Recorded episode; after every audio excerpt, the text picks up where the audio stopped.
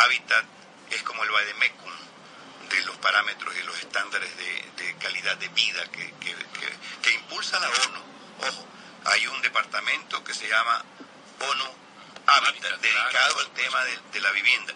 Y en ese sentido, Ecuador, Guayaquil, eh, quedamos debiendo realmente, porque lo que ha pasado con el crecimiento informal de la ciudad, que hemos sido de alguna manera testigos, cómplices silentes de, lo que ha ocurrido, eh, no quedamos bien con hábitat. Pero, insisto, con hábitat, con terremoto, si no cambiamos, no, si no cambiamos la conducta, ¿no? el estilo, la cultura del ecuatoriano de dejar ser tan informal, no, no habrá institución, no habrá foro mundial que nos, que nos salve. Si no, no ponemos las barbas en remojo y empezamos a hacer las cosas como se deben hacer,